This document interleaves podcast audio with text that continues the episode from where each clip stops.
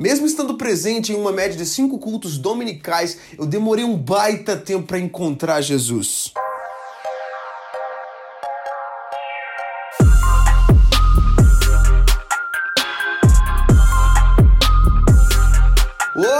Seja muito bem-vindo a mais um episódio de Mindset. Eu sou o Felipe Santos, líder e fundador do Kingdom Movement e também o apresentador do meu, do seu e do nosso Mindset, esse programa que tem crescido semana após semana, alcançando cada vez mais pessoas. E a você por fazer parte disso, mais uma vez, o meu muitíssimo obrigado. Não se esqueça de avaliar esse podcast aqui nessa plataforma que você está ouvindo. Também não se esqueça de se inscrever aqui para que você seja alertado semana após semana. O meu encorajamento para você se conectar conosco continua para que você também possa nos seguir nas nossas redes sociais, KingdomMVT, no meu Instagram pessoal, arroba e também nas nossas plataformas digitais. No dia 10 do 10 agora, nós vamos lançar a última faixa do nosso álbum Live at Central e fica aqui o meu convite para você aproveitar e nos seguir lá no Spotify, no Deezer Brasil, para que você receba em primeira mão, primeiríssima mão,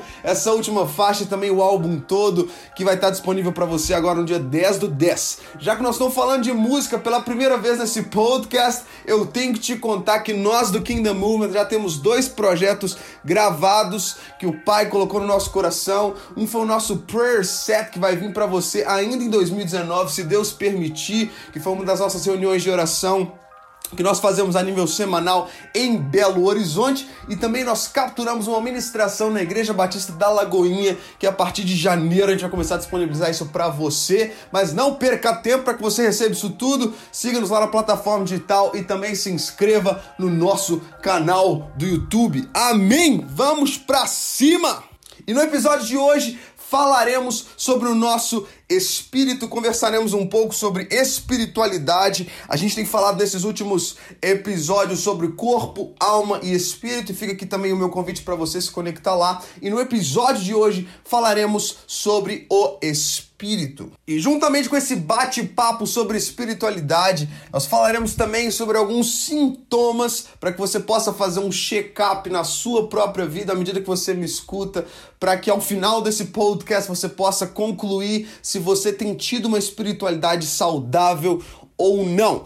Eu não sei você, mas falar de espiritualidade para mim é algo muito natural, é algo que eu amo conversar a respeito disso, ainda mais quando se trata desses sintomas que provoca essa reflexão na minha e na sua vida. Eu não sei você, não sei como é que tem sido a sua caminhada, mas eu pessoalmente sou o cara que nasci num lar cristão. Levante a mão você que nasceu num lar cristão. Eu sou filho de pastor e talvez a primeira frase que eu já falei na vida foi o Senhor é meu pastor e nada me faltará. Você pode relacionar com isso que eu tô falando? Eu sou o cara que tava lá na escola dominical todo domingo, assim como eu já compartilhei com você aqui, e também sou o cara que nunca passou um carnaval fora do retiro de carnaval. E mesmo sendo esse cara doutrinado desde cedo nos valores e princípios do evangelho, eu demorei muito tempo para ter um encontro genuíno com Jesus.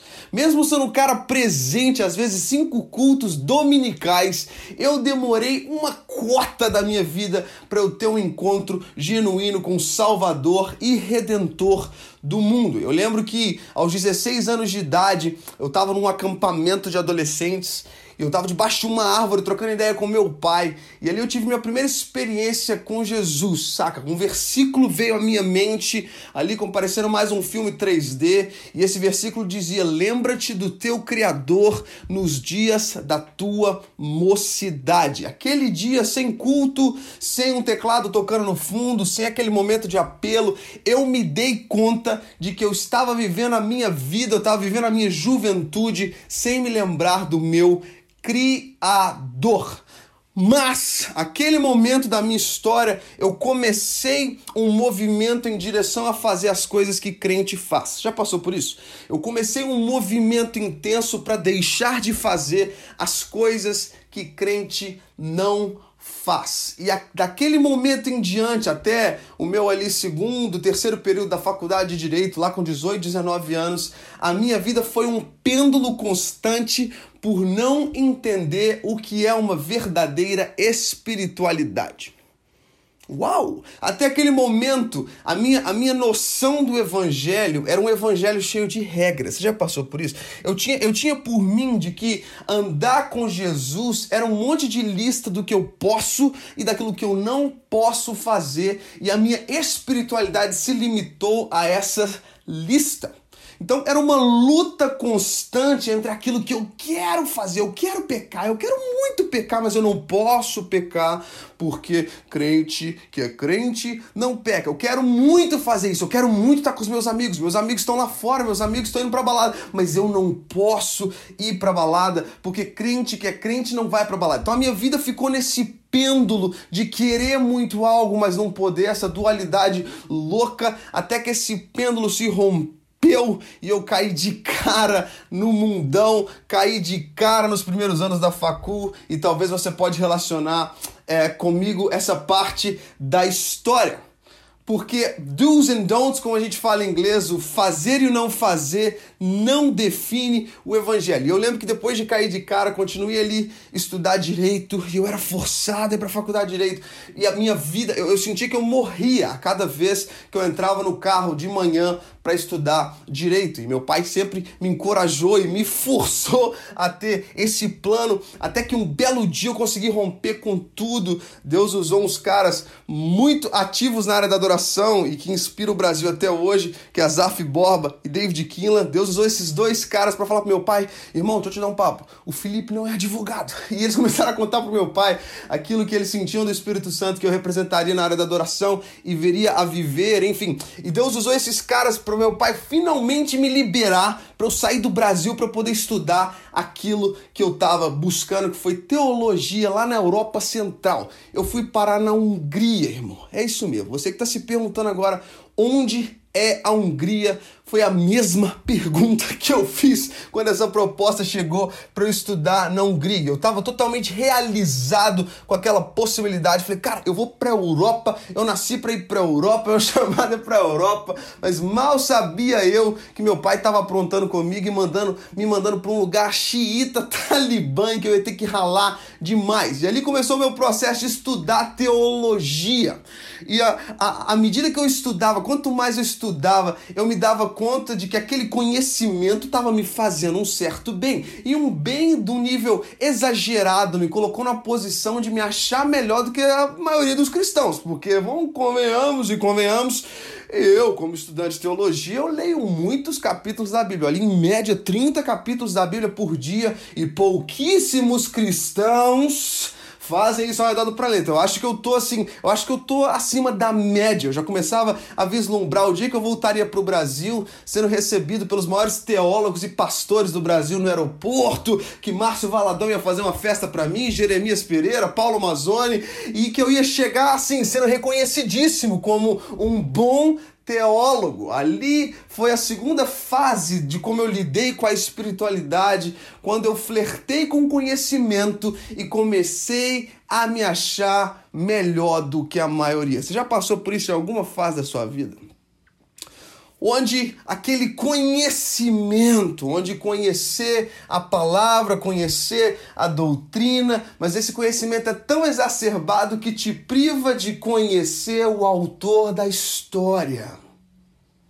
O conhecimento doutrinário e teológico tomando conta e um lugar que deveria ser do Criador de todas as as coisas. Então, estou compartilhando com você hoje a fundo um pouco da minha história e as facetas das quais eu tive que lidar com a espiritualidade à medida que eu ia crescendo, mas graças a Deus e a sua bondade e graça, a minha história não terminou aí. Ainda tinha uma outra parte para acontecer e essa parte mudaria a minha história finalmente e por completo. Depois dessa experiência na Europa, eu tive que ir para um outro lugar no planeta, Dallas, Texas, onde o pai tinha reservado esse tempo para eu crescer em louvor e adoração lá no Christ for the Nations Institute em Dallas. Então, para praticamente eu consigo resumir que Deus me levou para Dallas, Texas, para eu me apaixonar por Jesus no meu quarto.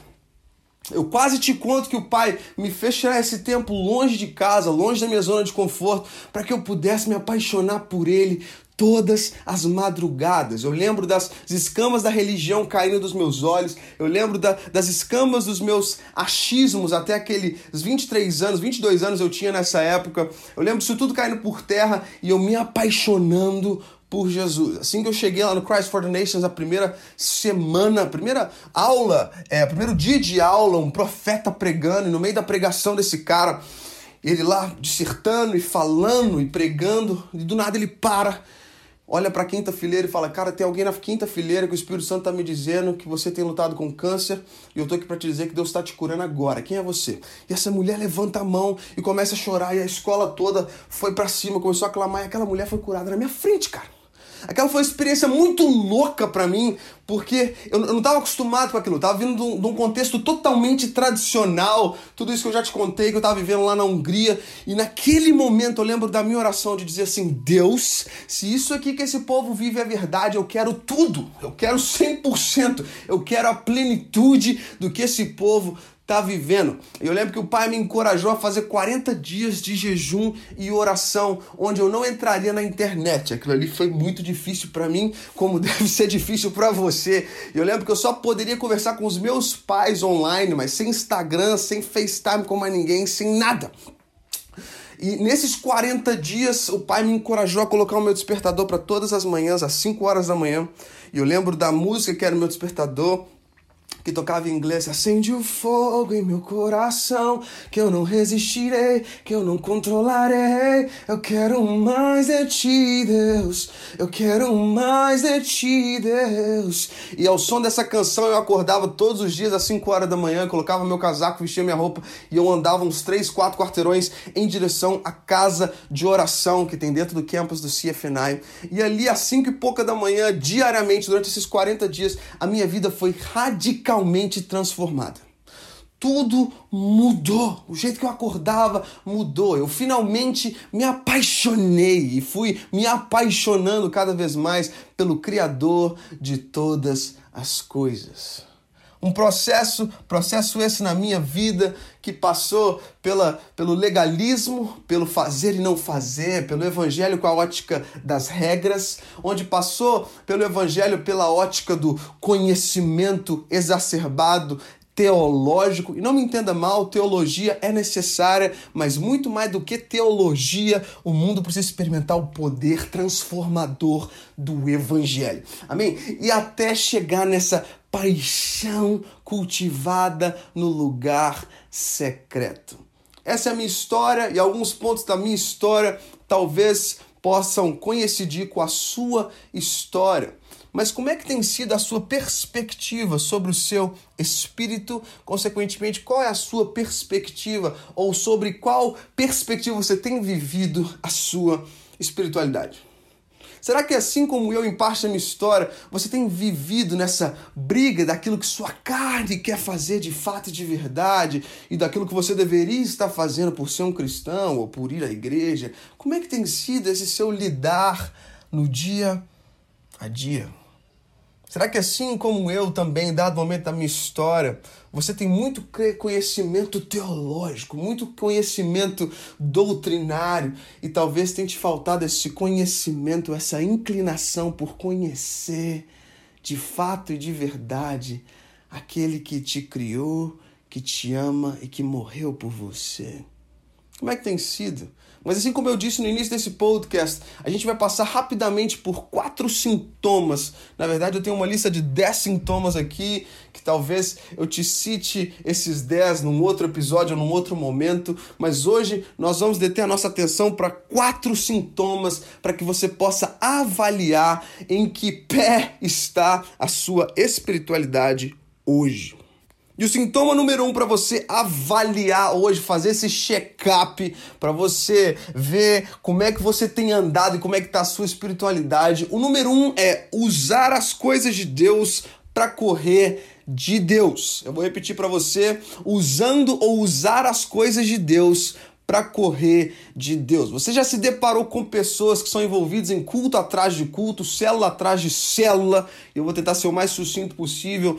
E essas pessoas são tão envolvidas nas coisas de Deus que elas têm corrido da presença de Deus? Já viu isso? Um ativismo louco sendo movido de conferência em conferência, de escola profética em escola profética, de domingo a domingo, de acampamento em acampamento, de retiro a retiro, de conferência em conferência e usando esse ativismo para correr das coisas de Deus. Se esse é você hoje, é necessário que você avalie como você tem andado de fato e de verdade.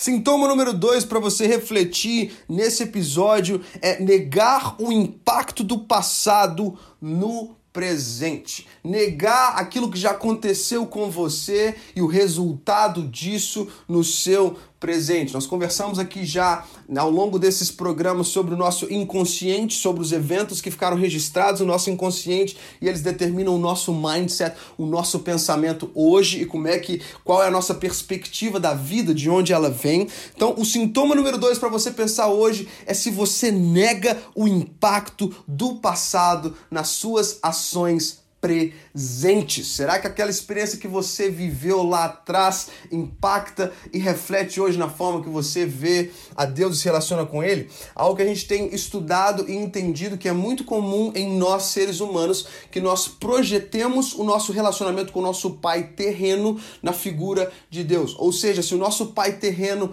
foi um pai exigente, nós temos a tendência a enxergar a Deus da mesma forma como um Deus que exige. Se o nosso pai foi um pai que pune muito, um pai muito punitivo, nós temos a tendência a enxergar a Deus como um Deus punitivo. Então, sintoma número dois para nossa avaliação hoje: negar o impacto do passado no presente. Legal? O próximo sintoma é muito interessante que é dividir a vida em dois compartimentos entre secular e sagrado. Eu não sei se você já viu isso por aí, mas isso foi algo que nós herdamos da Igreja Católica lá atrás, onde tinha uma separação daquilo que era sagrado e daquilo que era secular. E pessoas que não são emocionalmente barra espiritualmente saudáveis, elas tendem a fazer essa divisão. Ou seja, o ministério dentro da igreja, se você é um líder de célula, um líder de louvor, a tendência é compartilhar e aqui na igreja eu exerço o meu chamado a nível sagrado e lá fora eu tenho o meu emprego secular. Eu não sei se você sabe, mas uma vida integral é uma vida totalmente voltada para glorificar ao Pai. Ou seja, não existe, não deve existir essa diferença entre sagrado e secular. O trabalho que Deus colocou, eu não sei se você sabe, mas esse é o seu campo missionário hoje, a escola que Deus colocou, a faculdade que Deus colocou, esse é o lugar que o Pai te colocou hoje para que você possa glorificá-lo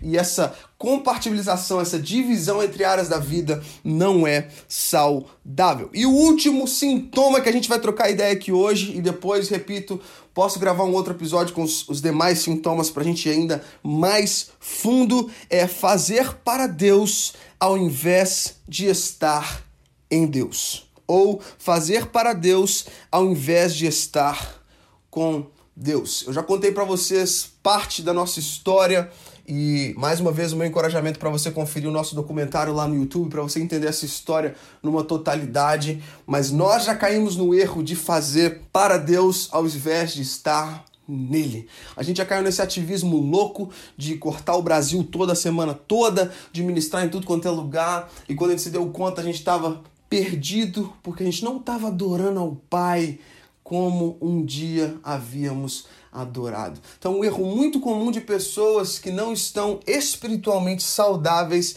é fazer para Deus. Você já ouviu essa oração por aí? Talvez você já até fez que é aquela oração: Deus, usa-me. Deus, usa-me. Mas eu não sei se você sabe, mas nem eu nem você gostamos de ser usados, sim ou não? Nem eu nem você gostamos que ninguém nos use. E a gente insiste em fazer essa oração para o Pai. E em cima dessa reflexão, eu não sei se você sabe, mas Deus usou a vida de Saul. Mas ele conhecia Davi. Deus usou a vida de Faraó, mas ele conhecia Moisés e tinha encontros face a face com Moisés. Então, muito mais do que ser usado por Deus, o meu desejo o seu desejo deve ser que nós sejamos conhecidos do coração do Pai e que nós venhamos a conhecê-lo de fato e de verdade. Então, em cima desses quatro sintomas que eu posso repetir para você rapidamente: usar Deus para correr das coisas de Deus, negar o impacto do passado no presente, dividir a vida em dois compartimentos, secular e sagrado, e fazer para Deus ao invés de estar em Deus. Em cima desses quatro sintomas que a gente refletiu aqui juntos nesse podcast, como é que está a sua espiritualidade? Como é que tem sido a sua caminhada com o Pai? Você tem caminhado de glória em glória, sendo inspirado e se apaixonado pelas revelações dos vários atributos de Deus no seu dia a dia? Ou você está estagnado na sua fé?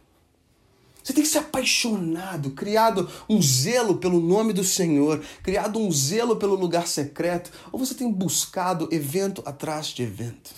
Você é um apaixonado pela presença, ou aquilo que te motiva a andar com o Pai é o holofote, é a plataforma e as coisas que o Pai pode te oferecer? Você tem buscado as bênçãos ou o Senhor das bênçãos. Reflexões necessárias para o meu crescimento e para o seu crescimento. Reflexões necessárias para que eu e você possamos finalmente, de fato e de verdade, ser transformado pela glória do Pai e para que nós possamos ter uma vida espiritual saudável, assim como no nosso corpo e na nossa alma.